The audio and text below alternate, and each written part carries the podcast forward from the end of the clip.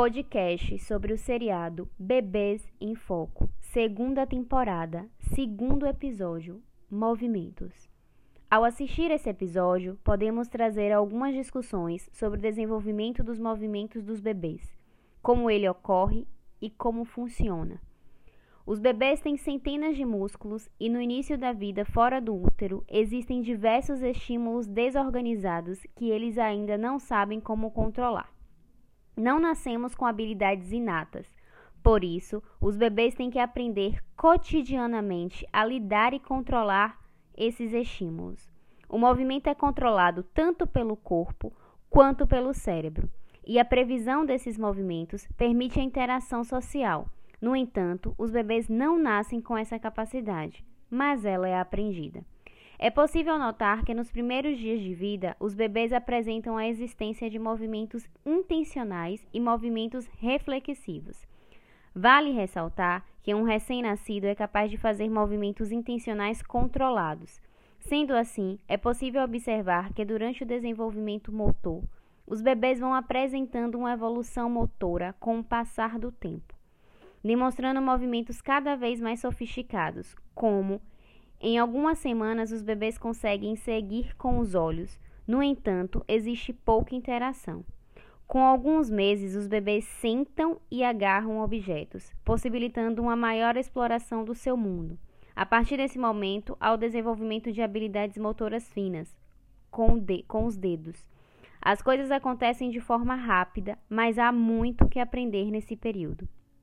A complexidade aumenta continuamente e durante o primeiro ano de vida, um bebê aprende mais habilidades motoras do que em qualquer outro período do seu desenvolvimento. As coisas ao seu redor acontecem de forma rápida e o mundo à sua volta está em constante movimento.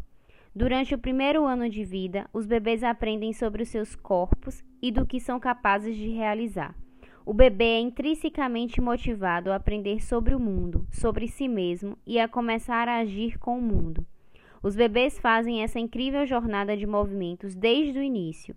Por isso, quanto mais experiências, mais se é possível controlar o comportamento humano. Ou seja, a experiência gera aprendizado e capacidade de prever movimento. Vale ressaltar que o número de conexões entre células cerebrais e a qualidade de conexão dessas células dependem dos estímulos e das experiências que os bebês são expostos. Quanto mais variadas as experiências o bebê usufruir, melhor a capacidade de construir o seu próprio cérebro, assim como a sua realidade e o seu mundo. Os bebês nunca recebem uma tarefa específica para fazer. Eles fazem o que querem, podendo aprender muito mais desse modo.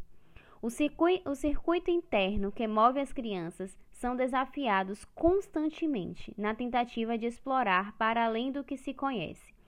Esse é conhecido como o aspecto curioso do cérebro do bebê, que faz parte do mecanismo de aprendizagem.